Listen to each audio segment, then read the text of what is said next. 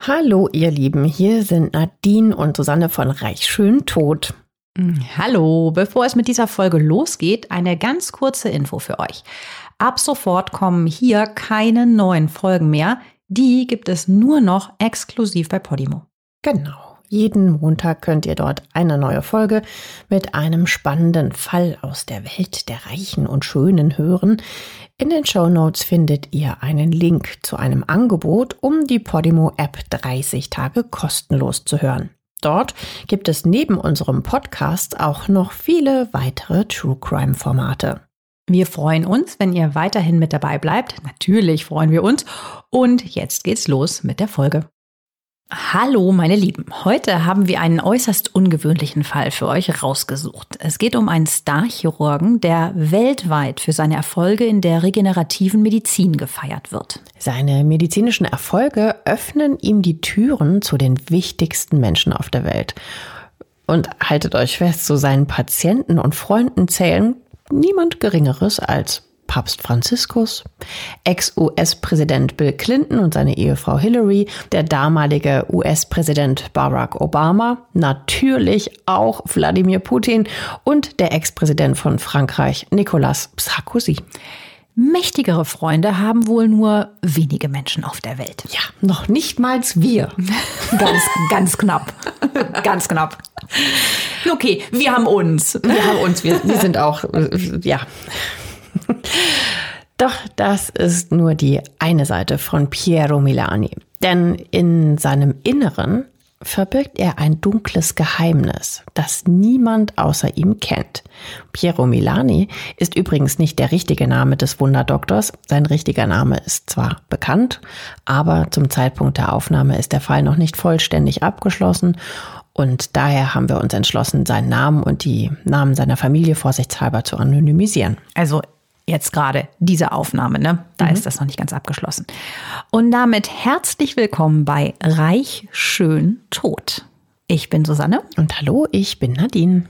Normalerweise starten wir ganz gerne gleich mit dem Verbrechen. Heute legen wir dagegen mit einem Artikel von Vanity Fair los, der einen riesigen Medizinskandal ins Rollen bringt. Ja, jetzt ist Vanity Fair, geben wir mal offen zu, ne? nicht unbedingt dafür bekannt, investigativ Medizinskandale aufzudecken. Nope. In diesem Fall ist das allerdings anders. Ja, wobei das eher Zufall war. Diese Story erscheint am 5. Januar 2016 in der Vanity Fair unter dem etwas sperrigen Titel Der Promi-Arzt, der Liebe, Geld und den Papst ausnutzte, um eine NBC-Nachrichtenproduzentin zu betrügen. Okay, also nicht der reißerischste ja. Titel der Welt. In dem Bericht geht es in erster Linie um die privaten Verfehlungen und die faustdicken Lügen des Piero Milani. Und diese Lügen sind spektakulär, sollte der Artikel wirklich der Wahrheit entsprechen. So viel kann ich an dieser Stelle schon mal verraten. Ja, allerdings geht es eben nicht nur darum, dass er seine Verlobte, seine Familie und Freunde nach Strich und Faden belogen haben soll. Auch beruflich hat er es mit der Wahrheit nicht immer allzu genau genommen. Stimmt. Bevor wir jetzt aber auf seine privaten und beruflichen Lügen genauer eingehen, stellen wir euch den Megastar unter den Chirurgen erstmal vor. Piero Milani wird im August 1958 in Basel geboren. Die Eltern sind Italiener. Seine Kindheit in der deutschsprachigen Schweiz ist schwierig. Weil seine Eltern Italiener sind, fühlt er sich nach eigenen Angaben als ewiger Außenseiter in der Schule, berichtet die Vanity Fair. Nach seinem Schulabschluss geht er nach Italien und studiert an der Universität in Pisa Medizin. Im selben Artikel wird noch ein dramatischer Vorfall während seines Studiums erwähnt. Piero Milani erhält einen Anruf von seinem Vater. Dem geht's nicht gut. Er klagt über Unwohlsein. Der angehende Arzt besucht seinen Vater und untersucht ihn. Er kann aber nichts finden und fährt zurück nach Pisa. Kurz darauf stirbt der Vater. Piero macht sich verständlicherweise große Vorwürfe und dieser Moment wird ihn für immer verfolgen. Mit 28 Jahren erhält er im Jahr 1986 seine Approbation als Arzt. Im selben Jahr heiratet er seine Frau Yolanda Padovisi.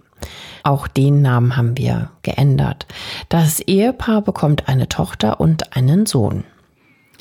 Der Tod des Vaters lässt, wie gesagt, den jungen Arzt nicht los. Er kniet sich jetzt richtig rein in seine akademische Karriere. Nach seinem Abschluss schreibt er an seiner Doktorarbeit. 1989 wechselt er für ein Semester an die University of Alabama in Birmingham in den USA. Und von 1990 bis 92 ist er Assistenzprofessor an der Universität in Pisa. In dieser Zeit macht er eine Spezialausbildung zum Master of Surgery. Das ist der höchste akademische Grad für einen Chirurgen. Und so geht das weiter. An der Universität Franche-Comté in Frankreich macht er 1994 einen Master in Organ- und Gewebetransplantation. 1997 folgt ein weiterer Doktortitel. Von 1999 bis 2004 ist er der Leiter der Abteilung für Thorax- und Gefäßchirurgie am Klinikum Oststadt Heidehaus in Hannover. Thorax ist übrigens die medizinische Bezeichnung für Brustkorb, für diejenigen, die es vielleicht noch nicht wussten. Also es ist wirklich bisher schon eine sehr beeindruckende Karriere und so geht's auch weiter. Also da reiht sich wirklich ein großer Titel an den nächsten. 2006 bis 2009 forscht er an einem Institut in Barcelona. Dorthin verlegt er auch seinen Wohnsitz, seine Frau und die beiden Kinder, bleiben aber im italienischen Luca in der Toskana. Von 2009 bis 2014 ist er Ehrenprofessor am University College in London. Ab dem Jahr 2010 arbeitet er außerdem als Berater und Projektleiter an der Universitätsklinik Reggi im italienischen Florenz. Er kommt also viel rum und arbeitet an den renommiertesten Universitäten und Krankenhäusern. Ja, und das hat seinen Grund. Nachdem er im Juni 2008 eine spektakuläre Luftröhrentransplantation durchführt, feiert ihn die Fachpresse als Stammzellenrevolutionär. Kurz mal zum medizinischen Hintergrund, ohne jetzt zu sehr ins medizinische Detail zu gehen. Piero Milani entwickelt ein neuartiges Verfahren für Luftröhrentransplantation. Zunächst arbeitet er noch mit einem Spenderorgan, das also von einer verstorbenen Person stammt. Die gespendete Luftröhre reichert er dann mit Stammzellen des Patienten an, die ihm die Luftröhre dann eingesetzt werden soll. Die benötigten Stammzellen werden aus dem Knochenmark des Empfängers entnommen. Dieses neuartige Verfahren hat einen riesigen Vorteil gegenüber einer klassischen Luftröhrentransplantation. Die neu eingesetzte Luftröhre wird nämlich seltener abgestoßen, weil der Körper die eigenen Stammzellen erkennt. Außerdem braucht man deutlich weniger Medikamente, die ja eine Organabstoßung im Regelfall verhindern sollen. Er wird auf der ganzen Welt für seine neuartige Methode gefeiert. Die Medizinwelt liegt ihm zu Füßen. Piero Melani ist auf dem Höhepunkt seiner Karriere. Ja, äh, Forschungsinstitute und Universitäten reißen sich geradezu um den Starchirurgen. Piero Milani hat die Qual der Wahl. Er entscheidet sich schließlich im Jahre 2010 für das Karolinska-Institut in Schweden. Dieses Institut ist eine von Europas größten und angesehensten medizinischen Universitäten und liegt in einem Vorort von Stockholm. Das Karolinska-Institut ist übrigens für die Verleihung des Nobelpreises für Medizin verantwortlich. Als Gastprofessor entwickelt er dort im Jahr 2011 sein Verfahren sogar noch weiter und arbeitet mit künstlichen, also aus Kunststoff hergestellten Luftröhren, die ebenfalls mit Stammzellen angereichert werden. Jetzt müssen betroffene Patienten nicht mehr quälend lange auf ein Spenderorgan warten. Das ist natürlich eine medizinische Sensation. Ja, kann man sich ja ganz kurz reindenken, ne? wenn du da ewig auf der Liste stehst und bis dann jemand kommt und ob das dann auch alles passt. Also ja, klar. Piero Milani bezeichnet sein Verfahren als eine große Errungenschaft in der Geschichte der Medizin. Hm? Bescheiden klingt es jetzt nicht gerade, aber klar, wenn, wenn das jetzt wirklich die Errungenschaft sein sollte, dann ist das natürlich was Großartiges. Bescheidenheit ist aber auch so nicht das Ding von Piero Milani. Er spricht sechs Sprachen fließend. Gut, er war ja auch an den ganzen diversen Orten, die wir aufgezählt haben. Von seinem Kollegen Dr. Richard Pearl, der gemeinsam mit ihm operiert, erhält er das Lob. Er ist ein brillanter Wissenschaftler und ein großartiger technischer Chirurg. Der gefeierte Mediziner ist aber auch ein Lebemann. Also auf Partys zeigt er sich gerne mit so einer ganz dicken Zigarre in der Hand und dort prahlt er dann auch mit seinen Promi-Patienten. Er berichtet beispielsweise, dass er der Leibarzt von Papst Franziskus sei. Das berichtet später auch eine Ex-Geliebte von ihm. Das macht natürlich Rieseneindruck. Ne? Generell ist er ein Mensch, dem andere so wirklich förmlich an den Lippen kleben. Er hat einen echt überzeugenden Auftritt und mit seinen grau melierten, manchmal so leicht strubbeligen Haaren und seinem durchdringenden Blick kommt er auch bei Frauen gut an. Dazu natürlich auch noch sein wissenschaftliches Renommee und mal ehrlich, also sein Verdienst als medizinische Koryphäe dürfte natürlich auch ordentlich gewesen sein. Zumindest zeigt er sich stets äußerst spendabel und macht einen auf dicke Hose. Gerade wenn er mit Frauen unterwegs ist, zahlt er immer alles. Also Reisen, Restaurantbesuche, Blumen, Geschenke, alles. Sein Style passt er auch immer den jeweiligen Situationen an. Also bei einem TV-Auftritt trägt er ganz seriös Anzug und Krawatte. In seiner Freizeit mag er es aber lieber casual und zeigt sich in Shorts und T-Shirts. Aber auch in Freizeitklamotten macht er eine zugegebenermaßen gute Figur. Mit seinem leicht schelmischen Blick und den graumelierten vollen Haaren hat er so ein bisschen was von George Clooney. Und das führt uns zurück zu dem Artikel in der Vanity Fair vom 5. Januar 2016. Denn der Medizin-Promi, kann man echt schon sagen, führt auch abseits seiner Arbeit ein schillerndes Jet-Set-Leben. In dem Bericht kommt auch Piero Milanis Ex-Geliebte Benita Alexander zu Wort. Und die enthüllt spektakuläres Insiderwissen über das Leben des Starchirurgen. Benita Alexander ist eine preisgekrönte Produzentin für den US-Fernsehsender NBC News. Die attraktive Journalistin mit ihren blauen Augen und den langen rabenschwarzen Haaren lernt den acht Jahre älteren Piero Milani im Februar 2013 an der Bar des Bostoner Mandarin Oriental Hotels kennen. Die beiden wollen über ein zweistündiges TV-Spezial über ihn, den Promi-Arzt, sprechen. Die damals 46-jährige Benita hat eine zehnjährige Tochter und ist seit ein paar Monaten mit ihrem zweiten Ehemann verheiratet. Das Gespräch im Mandarin Oriental wechselt schnell ins Private, wie die Vanity Fair berichtet. Benita erzählt, dass es in ihrer jungen Ehe nicht so besonders läuft.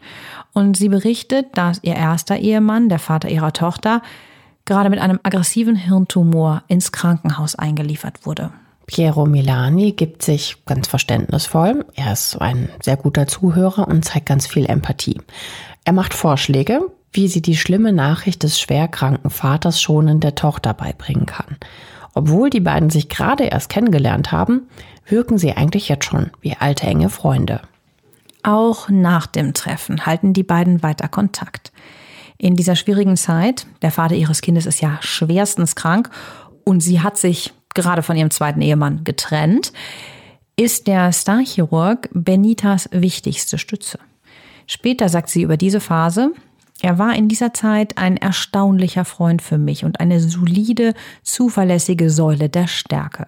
Er verbrachte Stunden damit, mir zuzuhören und gab einfühlsame Ratschläge, sagt Benita gegenüber Vanity Fair. Wenige Wochen nach dem ersten Kennenlernen verbringen Benita Alexander und Piero Milani im Frühjahr 2013 mehrere Wochen zusammen in der Stadt Peoria im US-Bundesstaat Illinois. Im dortigen Kinderkrankenhaus wird ein Teil des geplanten Spezials des Fernsehsenders NBC gedreht. Dabei soll auch eine Luftröhrentransplantation an einem zweijährigen Mädchen gezeigt werden. Benita Alexander und Piero Milani gehen oft abends gemeinsam essen. Dabei kommen sie sich näher und werden ein Paar. Dass der Starchirurg verheiratet ist und Kinder hat, weiß Benita nicht. Das bindet ihr Piero Milani natürlich auch nicht gleich auf die Nase. Stattdessen lädt er sie zu einem Wochenende nach Venedig ein. Die Reise findet im Juni 2013 statt. Benita Alexander bezeichnet den Trip später gegenüber Reportern als ein unglaublich romantisches Wochenende. Piero Milani lässt sich nicht lumpen. Wir haben ja schon erwähnt, dass er sehr großzügig sein kann. Er kauft ihr rote Rosen, bucht eine Gondelfahrt und die sind echt sauteuer mhm. zur weltbekannten Seufzerbrücke und schenkt ihr Ohrringe aus mundgeblasenem venezianischem Glas. Ach, das ist schon schön, ne? Also ich meine, davon träumen ja viele, ne? Also so verwöhnt zu werden. Willst du auch mal mit der Gondel fahren? Ja, ich, ich möchte das alles. Ich gebe jemandem einen Tipp. Ja, also es klingt romantisch. Aber naja, wir werden sehen, wohin das führt. Wie zwei verliebte Teenager befestigen die beiden ein Liebesschloss an der Ponte dell'Accademia, die ja über den Canale Grande führt. Die Inschrift lautet BP, gut logisch, ne? 23613 4, also forever. B und P logisch, Benita und Piero und das Datum und das Unvermeidliche für immer. Ja, also er, ich würde mal sagen, er zieht so ziemlich jede Registerkarte, ne? Also, dass er bei ihr da gut ankommt, das kann man schon irgendwie nachvollziehen. Ja, klar, er bezahlt alles, haben wir gesagt. Ne? Geschenke, teures Abendessen, Blumen, Flug, Hotel. Benita Alexander sagt, wenn es um Geld ging, war er unglaublich großzügig. Mhm. Die Großzügigkeit des Arztes hat dann auch Erfolg, weil Benita gesteht nämlich, wir waren einfach verrückt nacheinander. In Venedig verliebte ich mich dann so richtig in ihn. Vielleicht lag es auch an anderen Sachen und nicht nur am Geld. Sagen wir mal, die haben sich vielleicht auch so einfach super verstanden. Ja, sag, mhm. sagt sie ja auch, ne, dass er ihr immer zugehört hat und dass sie sich gut aufgehoben ja. gefühlt hat. Doch so wunderschön die Venedig-Reise auch ist, über dem frisch verliebten Paar ziehen die ersten dunklen Wolken auf. Allerdings sind diese zunächst nur von beruflicher Natur. Die meisten Sequenzen für das NBC Spezial sind zwar abgedreht, es ist aber noch nicht fertig geschnitten und mit Kommentaren unterlegt. Und da ist es natürlich keine gute Idee, wenn eine Journalistin mit der Person ins Bett steigt, die sie porträtieren soll.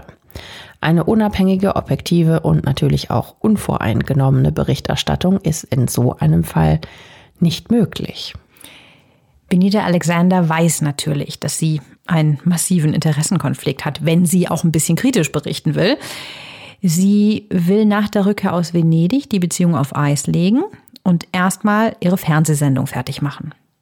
Aber die beiden sehen sich schon nach zwei Wochen später wieder. In Stockholm dieses Mal.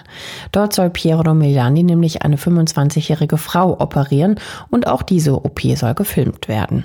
Und es kommt, wie es kommen muss. Die beiden landen wieder in der Kiste und verbringen jede Nacht mit heißem Sex. Das erklärt Benita selber dann gegenüber der Vanity Fair. Tagsüber wird im Krankenhaus gedreht. Dabei wird auch ein Kollege von Piero Milani, das ist der Dr. Joseph Vacanti, interviewt. Der ist allerdings im Gegensatz zu den meisten anderen nicht gerade von den Fähigkeiten Pieros überzeugt und zeigt sich in dem Interview äußerst skeptisch.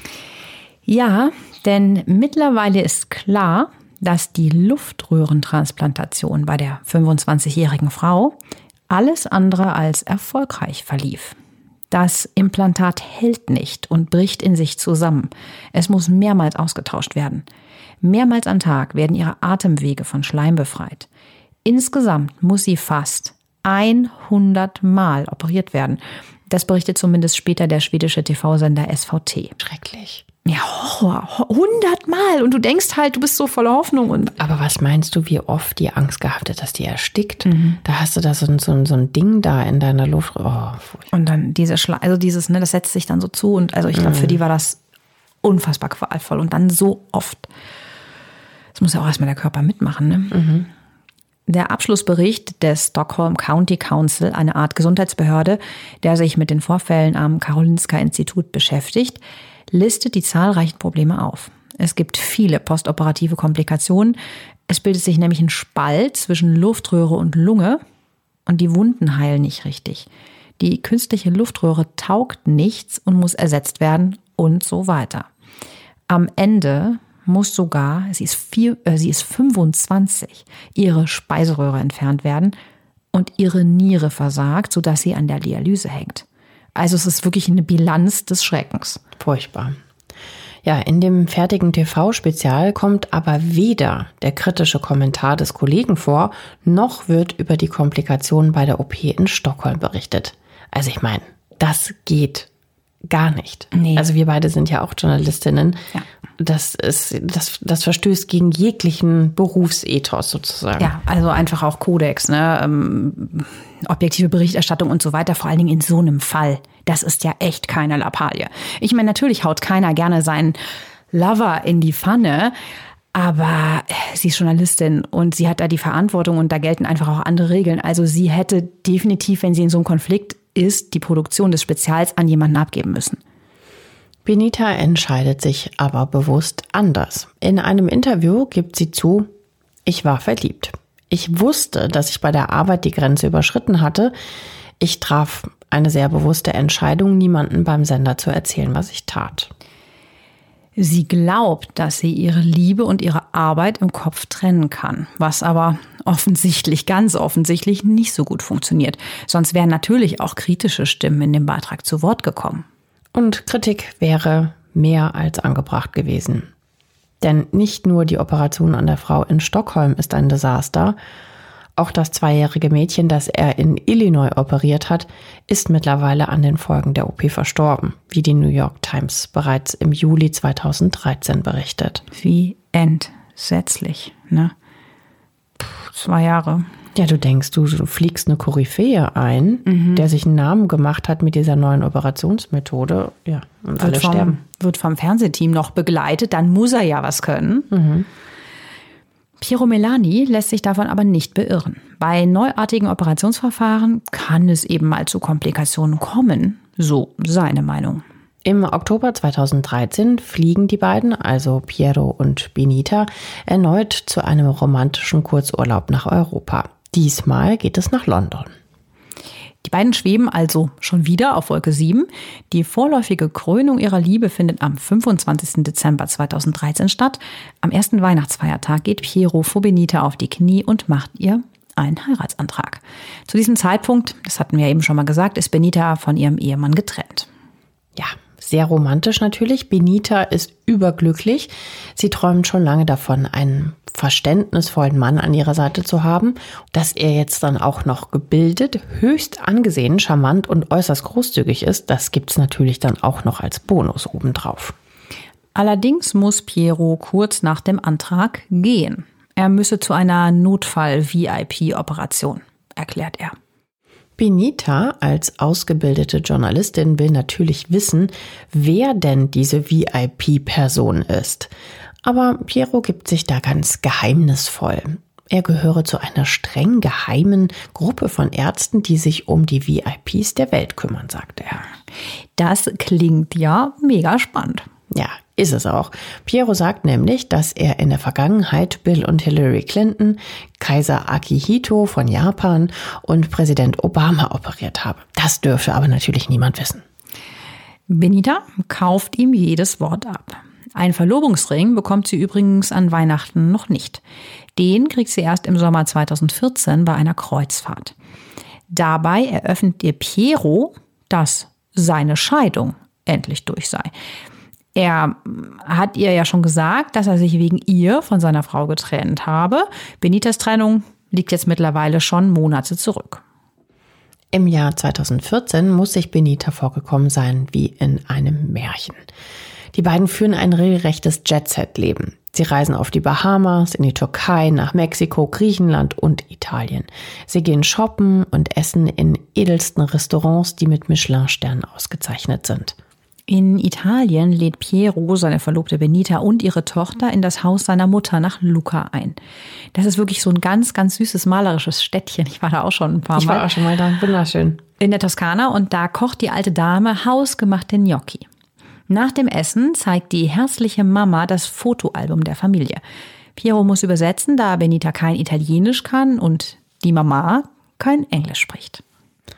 Daher wissen wir jetzt auch nicht genau, was Piero seiner Mutter über Benita erzählte.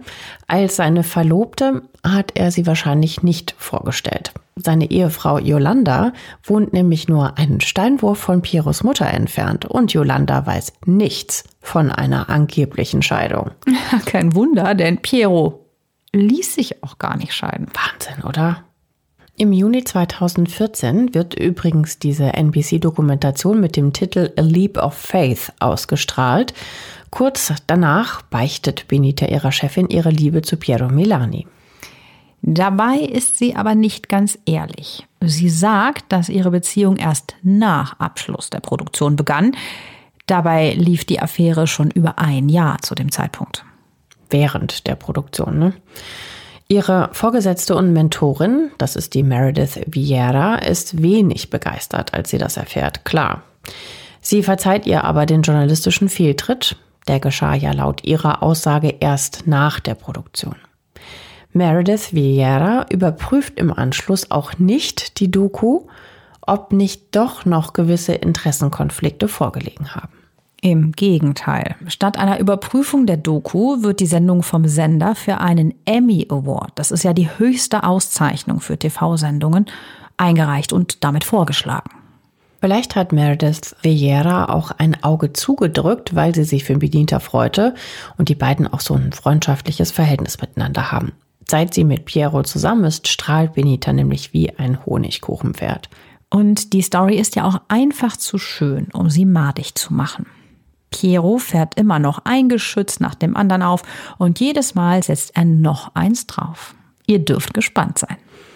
Ja, als Hochzeitstermin wählen die beiden den 11. Juli 2015 aus. Allerdings gibt es ein großes Problem. Sowohl Piero als auch Benita sind geschieden. Zumindest glaubt das zu dem Zeitpunkt Benita. Und das ist für die katholische Kirche natürlich ein absolutes No-Go. Also die beiden wollen in der Kirche nochmal heiraten, obwohl sie schon mal kirchlich geheiratet haben. Als gläubiger Katholik will Piero nur mit dem Segen Gottes vor den Altar treten. Aber eine gültig geschlossene Ehe kann nach Kirchenrecht nur gelöst werden, solange diese noch nicht vollzogen wurde, also die beiden Ehepartner keinen Sex miteinander hatten.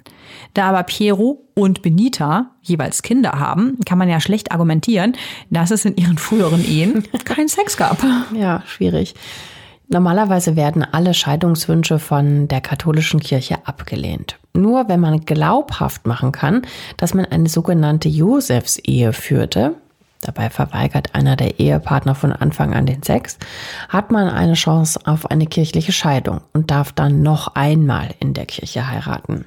Josefsehe, ja, ist ja auch total klar, warum.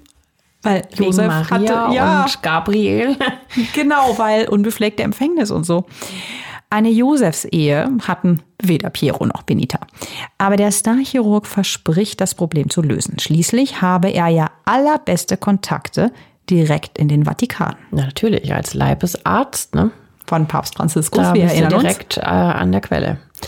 Im Oktober 2014 berichtet Piero Milani ihr freudestrahlend, dass die beiden in der Kirche tatsächlich nochmal heiraten können. Laut Vanity Fair Artikel habe er sich gerade vier Stunden lang mit Papst Franziskus getroffen und kein geringerer als seine Heiligkeit habe der Ehe des Paares zugestimmt. Ich meine, der Papst, ne? Ja, ich meine, hallo, das ist. Äh das ist ein Knaller. Ja. Aber es wird noch viel besser. Papst Franziskus soll ihm bei einer Untersuchung angeboten haben, die Hochzeit in seiner Sommerresidenz, dem apostolischen Palast von Castel Gandolfo, selber zu veranstalten. Also das ist ja wohl wirklich ja, ich kann mir nicht vorstellen, dass der Papst seine persönliche Sommerresidenz für eine Hochzeitsparty zur Verfügung stellt und das Ganze auch noch voll cool findet. Ja. Ich kann es mir gerade auch sehr schwer vorstellen, aber Papst Franziskus gilt im Gegensatz zu seinen Vorgängern als progressiv. Und genau zwei Jahre später erklärt Papst Franziskus, dass er in Zukunft das Castel Gandolfo nicht mehr nutzen wird. Seit dem 21. Oktober 2016 ist die Papstwohnung ein öffentliches Museum. Daher ist die Vorstellung nicht völlig absurd. Naja. Und auch seine lange Verbindung in die Spitze des Vatikans ist belegt. Also es stimmt, ne, was er gesagt hat, weil Dr. Mark Holterman, der zusammen mit Piero Milani das zweijährige Mädchen in Peoria in Illinois operierte, verfasst im Juni 2014 ein Empfehlungsschreiben, das er an die University von Illinois schickt. Da steht, als Papst Johannes Paul II. im Sterben lag und Schwierigkeiten beim Atmen aufgrund der fortgeschrittenen Parkinson-Krankheit hatte, wurde Professor Milani hinzugezogen, um eine dringende Beratung für den Papst durchzuführen. Wenn Professor Milani eine Meinung zu allen Dingen abgibt, die mit den erkrankten Atemwegen zu tun haben, hören die Leute zu. Er gehört nach wie vor zu den besten Atemwegschirurgen der Welt. Benita Alexander sieht also keinerlei Grund, an den Aussagen ihres Verlobten zu zweifeln.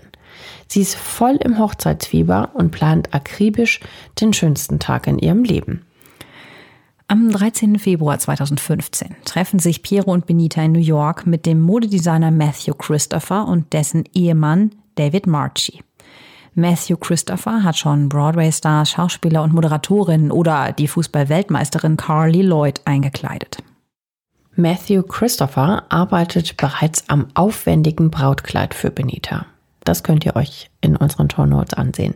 Es ist wirklich ein Traum in Weiß Oben hauteng geschnitten mit ganz viel Spitze. Am Rücken ist das Kleid so ein bisschen transparent. Es ist also klassisch und sinnlich zugleich, könnte man sagen. Zusätzlich hat Benita drei weitere Kleider bei ihm bestellt, die sie dann bei den unterschiedlichen Anlässen rund um die Hochzeit tragen will. Ja, wie Och, wir das ich natürlich möchte auch sowas. Auch gemacht haben. Ich meine, hallo, drei noch dazu, das wird ja schon Vermögen gekostet haben. Hm. Na, er hat wahrscheinlich Sonderpreis bekommen, weil er so gut vernetzt ist. Hm. Allerdings geht es bei dem Treffen nicht um die Outfits der Braut. Piero berichtet, dass die Hochzeit in der Sommerresidenz des Papstes stattfinden würde. Wegen der enormen Sicherheitsvorkehrungen, schließlich sollen neben dem Papst zahlreiche Staatsoberhäupter kommen, muss der Ablauf sekundengenau sitzen. Sie diskutieren, wie lange es wohl dauern wird, bis Benita mit ihrer langen Schleppe aus der Kutsche ausgestiegen und zum Kirchenportal geschritten ist. Tja, der Piero denkt offensichtlich an jedes Detail. Modedesigner Matthew Christopher erinnert sich später in einem Zeitungsinterview an dieses Treffen. Piero war aalglatt. Er hat mich sehr stark an Mr. Big aus Sex and the City erinnert.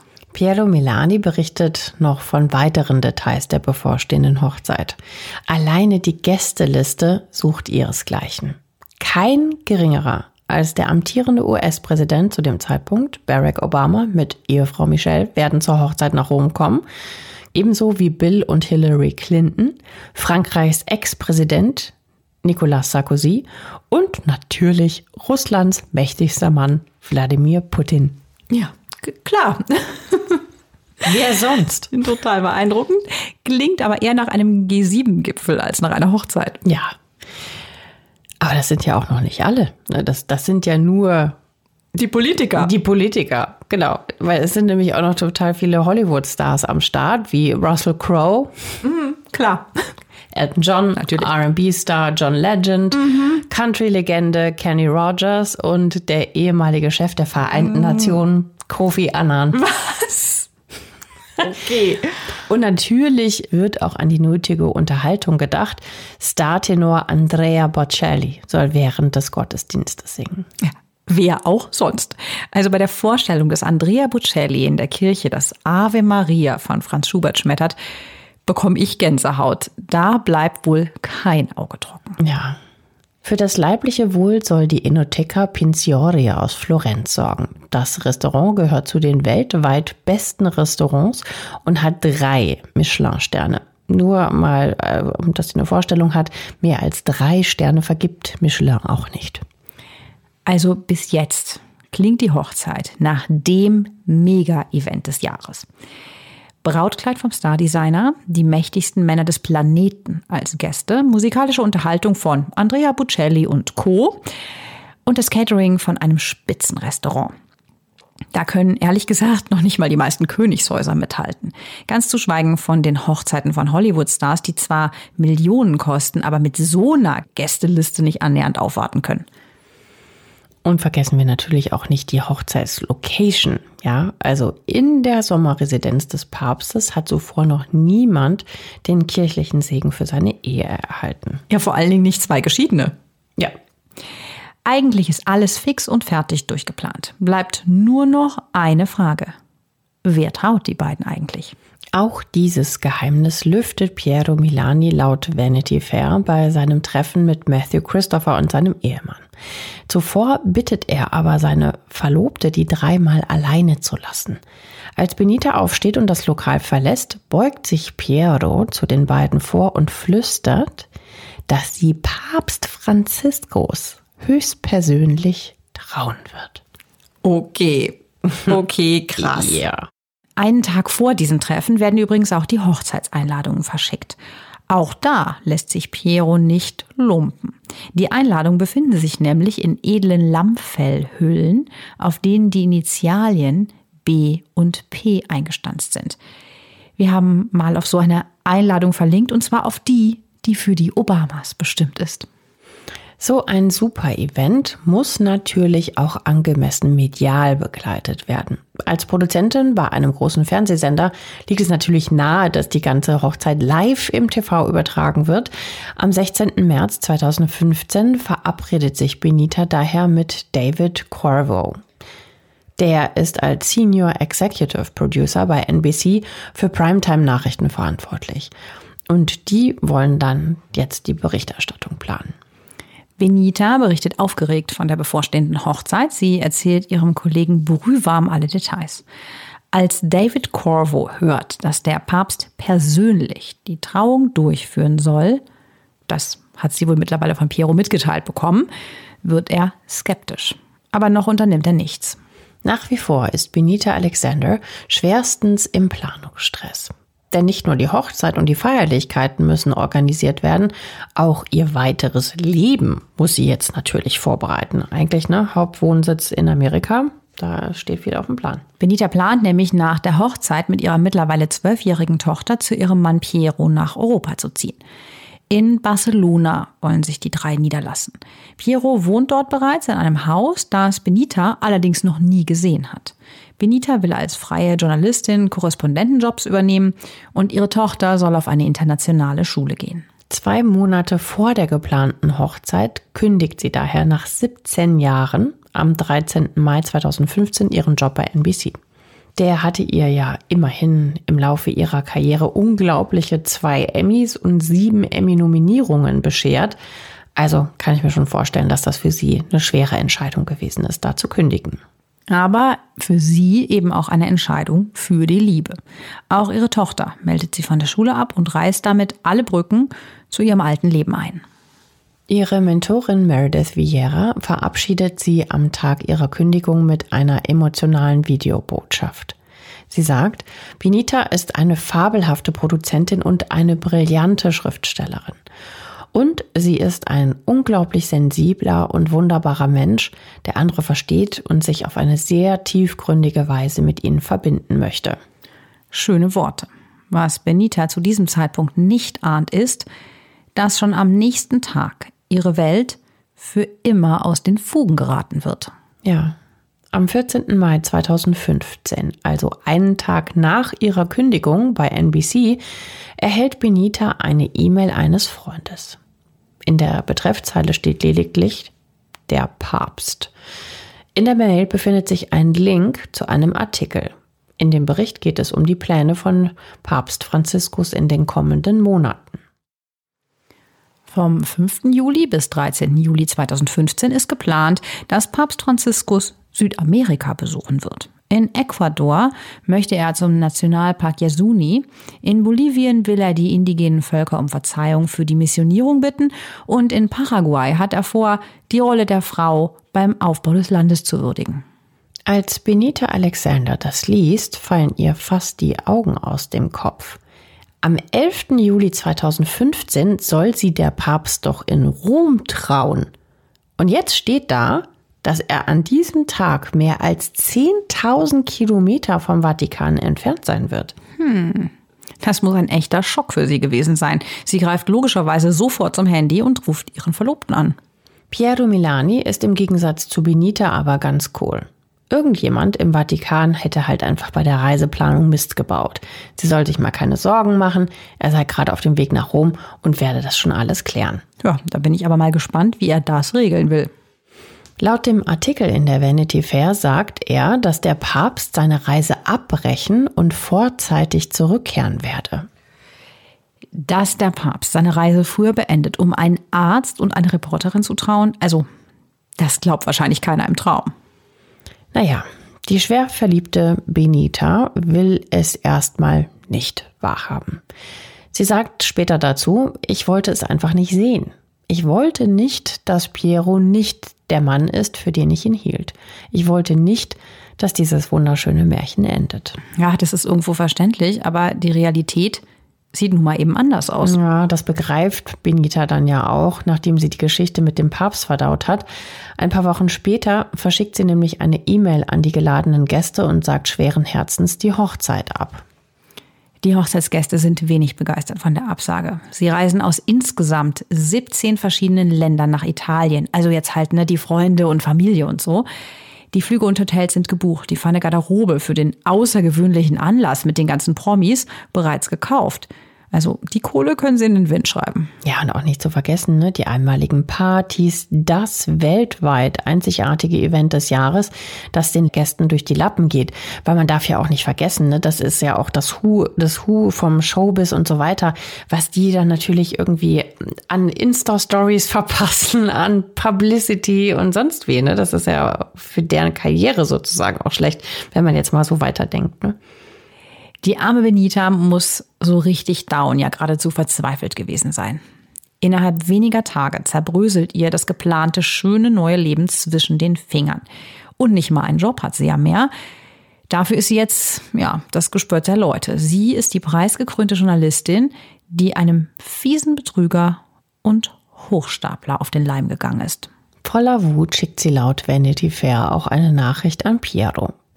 Ich werde niemals verstehen, wie du mir oder meiner Tochter das antun konntest. Wer zum Teufel bist du und was zum Teufel ist mit dir los? Dieser Ärger ist natürlich mehr als verständlich. Ne? Zu der bitter enttäuschten Liebe und den ganzen Lügen befindet sich Benita nämlich auch noch in einem finanziellen Desaster. In der ABC-Doku True Lies sagt sie, die ganzen Hochzeitsvorbereitungen haben mich 50.000 Dollar gekostet. Ich sag mal, wenn's reicht, ne, bei dem Aufwand. Ja, das ist natürlich für sie echt ein hartes Brett. Jetzt will Benita aber auch genau wissen, was von Pieros Aussagen gelogen war und was der Wahrheit entspricht. Sie heuert einen Privatdetektiv an. Der soll die Fakten jetzt checken. Der Privatdetektiv, ein ehemaliger Detective der Pennsylvania State Police, macht sich auf den Weg nach Rom. Dort findet er Unglaubliches heraus. Jedes einzelne Detail, das Piero über die Hochzeit erwähnt hat, war, laut der Doku auf ABC, gelogen. Es gab im Vatikan nie eine Anfrage für eine Hochzeit im Castel Gandolfo. Und seine Heiligkeit übernimmt generell keine privaten Hochzeiten, falls ihr das ähm, in Erwägung gezogen habt. Kein einziger der Promi-Gäste erhielt eine Einladung. Der Privatdetektiv fragt auch bei Andrea Bocellis Frau und Managerin Veronica Berti an. Sie muss schon fast lachen und erklärt, er war nicht gebucht, um auf einer Hochzeit zu singen. Er tritt generell gar nicht bei Hochzeiten auf. Und Castel Gandolfo? Nein, ein klares Nein. Oh Gott, wie schlimm. Auch Annie Feolde, Miteigentümerin der Enoteca Pitiori, gibt gegenüber dem Privatdetektiv an, nie wegen einer Hochzeit am 11. Juli 2015 kontaktiert worden zu sein. Also das sind ja die, die das Catering machen sollten, diese Michelin-Stern-Besitzer des Restaurants. Und einen Auftrag gab es erst recht nicht. Außerdem hat sie den Namen Piero Milani noch nie gehört. In Luca erfährt er zudem, dass Piero immer noch mit Yolanda Padovesi verheiratet ist. Eine Scheidung hat es nie gegeben. Oh Gott, dann zieht der natürlich komplett den Boden unter den Füßen weg. Warum lügt jemand so dermaßen? Ja, das ist eine sehr gute Frage.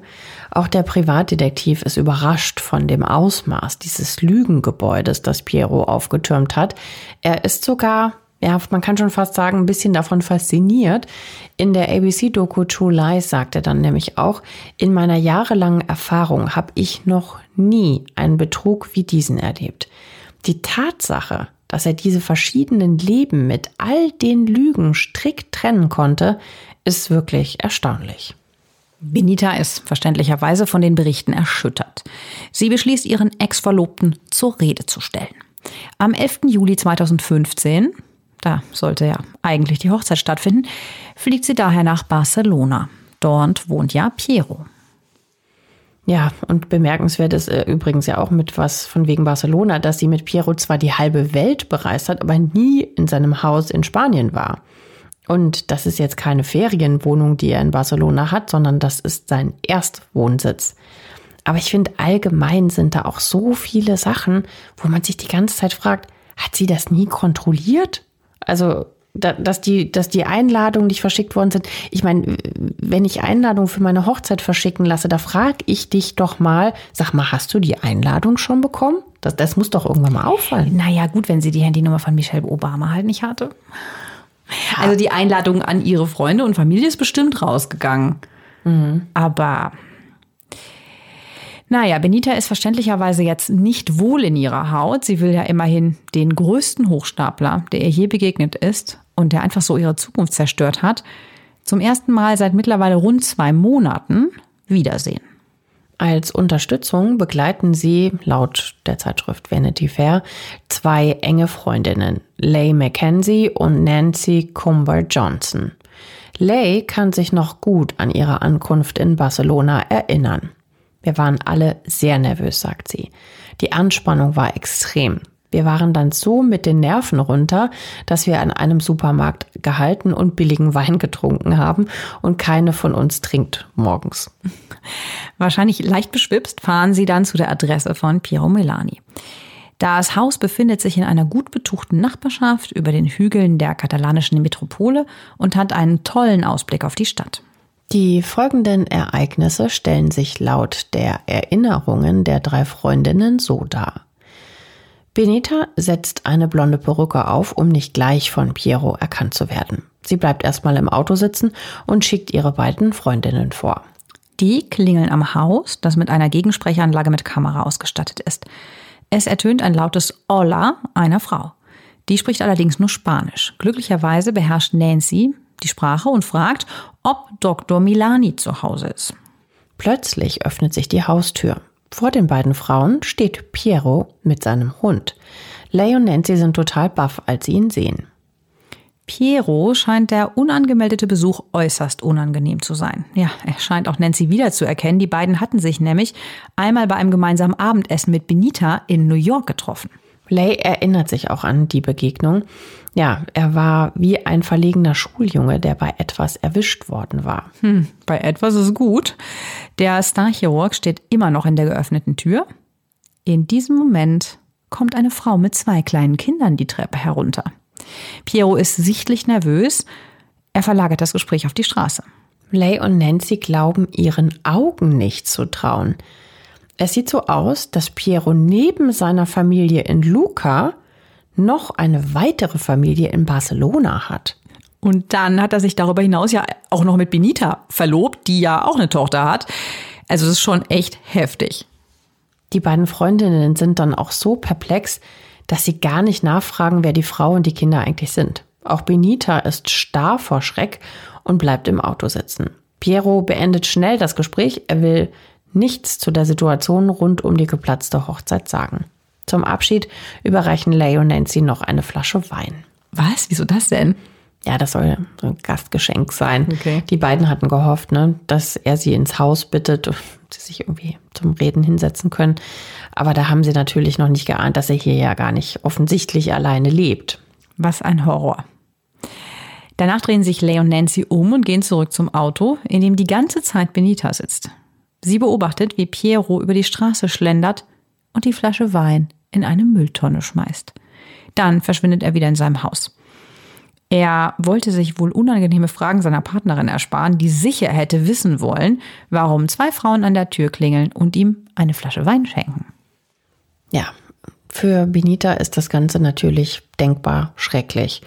Sie findet nicht den Mut, direkt mit Piero, ihrer ehemals sehr großen Liebe zu sprechen. Stattdessen muss sie mit ansehen, dass ihr Ex offenbar noch mehr Frauen hinters Licht geführt hat. Die drei kehren dann in die USA zurück. Dort warten neue Erkenntnisse auf die im Moment arbeitslose Journalistin Piero Milani nimmt es nicht nur im Privaten mit der Wahrheit nicht so genau, um es mal vorsichtig zu formulieren, auch beruflich kommen jetzt immer mehr Lügen ans Licht. Der Auslöser ist dabei der Vatikan. Pater Federico Lombardi, Direktor der Presseabteilung des Heiligen Stuhls, erklärt gegenüber Vanity Fair, dass der Papst nie versprochen hat, die Hochzeit von Piero Milani zu übernehmen. Denn, und jetzt kommt's, der Papst kennt niemanden mit so einem Namen. Ja, und alle dachten doch, Piero wäre sein Leibarzt. Ja, das ist natürlich auch eine Lüge. Der Vatikan-Pressesprecher meint dazu, es gibt keinen Leibarzt des Papstes mit dem Namen Milani. Gut, es ist Vielleicht ein bisschen überraschend, weil sein Kollege Dr. Mark Halterman hatte doch bestätigt, dass er im Vatikan ein- und ausginge, also der Piero Milani, und zum Beispiel Papst Johannes Paul II. untersucht hat. Auf Nachfrage der Vanity Fair bestätigt Dr. Mark Halterman, dass er mit dem Statement lediglich Piero Milani einen Gefallen getan habe. Der habe ihn nämlich darum gebeten, das zu sagen. Wie Piero Milanis wirkliche Verbindungen in den Vatikan seien, wisse er gar nicht. Wörtlich sagt er, ich habe mich ausschließlich auf sein Wort verlassen. Okay, das ist aber ehrlich gesagt schon auch krass, ne, wenn man sowas aufschreibt mit seiner Unterschrift und dafür quasi gerade steht. Jetzt kommen auch die restlichen Lügen ans Licht. Dabei zeigt sich, dass Piero Milani wahrscheinlich während seiner gesamten beruflichen Karriere gelogen hat. Am Ende sterben dadurch mehrere Menschen. Dazu kommen wir gleich noch. Erstaunlich ist, dass es mehrere eindeutige Warnsignale bezüglich Piero Milani gab. Aber bei einem Starchirurg mit einem sensationellen internationalen Ruf wollte man offensichtlich nicht ganz so genau hinsehen. Aber jetzt nochmal der Reihe nach. Also los geht's mit einem geschönten Lebenslauf. Mitte der 90er bewirbt sich Piero am Careggi Hospital in Florenz. Das hatten wir ja erzählt. Bei seiner Bewerbung gibt er an, dass er eine ordentliche Professur an der Universität von Pisa hatte. In Wirklichkeit war er von 1990 bis 92 aber lediglich Assistenzprofessor. Der Schwindel fliegt auf, weil ein Kollege in Florenz zufällig zur gleichen Zeit an der Uni von Pisa gearbeitet hat. Das alles steht in einem Abschlussbericht des Karolinska-Institutes, das später sein, also Pieros Lebenslauf aufarbeitet. Zudem erfährt das Careggi Hospital in Florenz, dass noch weitere Details aus seinem Lebenslauf nicht stimmen. Die University of Alabama in Birmingham bestreitet, dass Piero Milani dort einen Master in Biostatistik erworben und an einem zweijährigen Stipendium in Thoraxchirurgie teilgenommen hat. Dort will sich Piero Ende der 80er Jahre fortgebildet haben. Aber auch das stimmt nicht. Auch die Medizinische Hochschule Hannover kann die Angaben in seinem Lebenslauf nicht bestätigen. Wie dreist, ne? das dann einfach da alles reinzuschreiben. Er gibt an, dort Professor gewesen zu sein. Auch das stimmt nicht, wie das Karolinska-Institut, das sich jetzt natürlich unbedingt um Aufklärung bemüht, enthüllt. Er war nie an dieser Uni angestellt. Von 1999 bis 2004 ist er lediglich Leiter der Abteilung für Thorax- und Gefäßchirurgie am Klinikum Oststadt Heidehaus in Hannover. Das ist zwar absolut kein unbedeutender Job, aber mit einer Professur hat es nichts zu tun. Ja, und so ist es natürlich wenig verwunderlich, dass Piero die Stelle in Florenz nicht bekommt. Umso erstaunlicher ist es, dass er ein paar Jahre später doch noch einen Job am Universitätskrankenhaus Careggi in Florenz erhält. Ab dem Jahr 2010 ist er Berater und Projektleiter. Da waren die alten Sünden wohl vergessen. Vergessen nicht. Da er im selben Jahr aber auch als Gastprofessor am weltberühmten Karolinska-Institut in Stockholm tätig ist, also wo wir ja schon gesagt haben, wo der Nobelpreis für Medizin ausgewählt wird, wollte man sich wohl in Florenz mit dem Renommee, das er jetzt mitbrachte, etwas schmücken. Da drückte man eben doch mal ein Auge zu, wenn der Lebenslauf nicht ganz korrekt war. Das wird einem ganz schön Angst und Bange, ne? wenn man sich das vorstellt. Irgendwie gibt es da noch mehrere, die sowas gemacht haben. Also, puh. Im Jahr 2012 geht es aber gar nicht mehr um geschönte Lebensläufe. Da wird Piero Milani in Italien wegen versuchten schweren Betrugs verhaftet. Der Vorwurf, er soll im Careggi Hospital schwerstkranke Patienten dazu überredet haben, sich woanders operieren zu lassen. Die Staatsanwaltschaft in Italien vermutet, dass Piero Milani die Operationen in anderen Krankenhäusern durchgeführt hat, bei denen er mehr an diesen OPs verdient, als wenn er sie in Florenz operiert hätte. Okay, das ist krass. Aber die eindeutigen Beweise sind dünn. Drei Jahre später weist das Gericht im Mai 2015 die Klage zurück. Piero muss sich nicht vor Gericht verantworten. Diese Vorwürfe sind natürlich verheerend für das Ansehen des Starchirurgen. Das Karolinska-Institut beendet ein Jahr nach der Verhaftung natürlich die Zusammenarbeit mit Piero und dem angeschlossenen Universitätskrankenhaus. Er darf ab sofort also dort nicht mehr operieren. Aber forschen darf er weiterhin. Dass er in Stockholm nicht mehr operieren darf, ist für Piero kein Problem. Ab sofort operiert er seine Patienten dann halt in den USA, Großbritannien, Russland und Südafrika. Insgesamt führt er mindestens 18 Luftröhrentransplantationen mit seinem neuartigen Verfahren durch. Er macht also genauso weiter wie bisher. Als Anfang Januar 2016 der Artikel in der Vanity Fair erscheint, ist das für das weltweit so angesehene Karolinska-Institut eine Katastrophe. Das muss jetzt nämlich erstmal erklären, warum seine Vita nicht genauer unter die Lupe genommen wurde. Ja, am Karolinska-Institut bricht deswegen dann auch total Hektik aus. Eine unabhängig durchgeführte Untersuchung soll Klarheit bringen, an welchen Stellen Piero Milani gelogen hat. Und dabei kommt sehr viel Unerfreuliches ans Licht. Entgegen den zahlreichen Veröffentlichungen seiner Arbeiten stellt die Untersuchungskommission nämlich fest, dass seine neuartige Behandlungsmethode erfolglos ist. Das ist jetzt natürlich der absolute Hammer. Der überwiegende Teil seiner Patienten soll nämlich wenige Wochen oder Monate an den Folgen der Operationen gestorben sein. Das berichtet zumindest der unabhängige Wissenschaftsjournalist Leonid Schneider auf der Internetplattform For Better Science. Im letzten Jahr waren nur noch drei am Leben. Von Erfolg kann also überhaupt nicht die Rede sein. Bei seinen Publikationen stellt er hingegen stets den großartigen Nutzen seiner Behandlungsmethoden heraus. Die gravierenden Nebenwirkungen und vor allen Dingen die hohe Todesrate erwähnt er hingegen mit keinem Wort. Die Kommission des Karolinska Instituts stellt in ihrem Abschlussbericht darüber hinaus fest, dass die Operationen von niemandem genehmigt wurden also weder von Behörden noch von der Ethikkommission des Karolinska Institut. Da die neuartigen Eingriffe noch nicht offiziell als Behandlungsmethode anerkannt sind, hätte er die Operation als klinische Studie anmelden müssen. Das tat Piero Milani allerdings nicht. Er deklariert die OPs als Heilmethode, also als wissenschaftlich erforschte und anerkannte Behandlung. Und das hätte er niemals tun dürfen. Also wenn das alles stimmt, dann hat er natürlich nicht nur seine Frau, Geliebte, Verlobte und Freunde belogen und betrogen. Er wäre dann auch ein beruflicher Hochstapler, der medizinische Versuche an lebenden Menschen durchführt, nur um eine erfolglose Behandlungsmethode auszuprobieren. Nach dem Bericht wird Piero Milani am Karolinska Institut entlassen. Auch der Sekretär des Nobelkomitees für Physiologie oder Medizin muss seinen Hut nehmen. Er hatte den Chirurgen im Jahr 2010 eingestellt. Wenig später muss auch der Vizekanzler des Karolinska Instituts gehen. Er hatte erst ein Jahr zuvor Piero Milani öffentlich das Vertrauen ausgesprochen. Im September 2016 entlässt die schwedische Regierung sogar den gesamten Vorstand des Instituts. Also das Erdbeben, das der Betrüger Piero Milani auslöst, ist wirklich brutal. Im Juni 2016 nimmt sich auch die schwedische Polizei des Falls Piero Milani an. Die Vermutung lautet, dass er sich auch des Totschlags schuldig gemacht hat.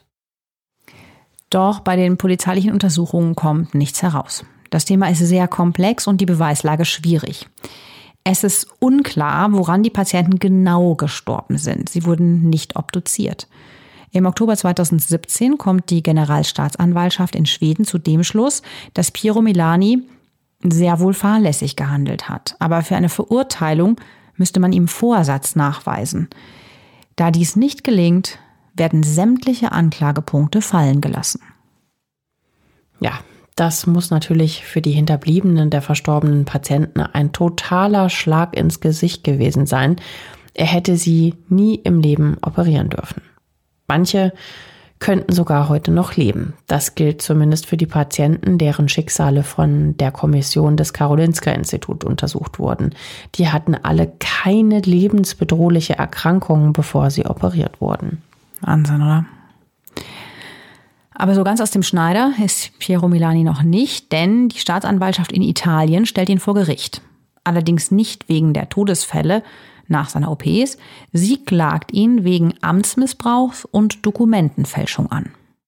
Im Jahr 2019 wird er von einem Gericht in Florenz zu 16 Monaten Gefängnis verurteilt. In den Knast muss er aber nicht.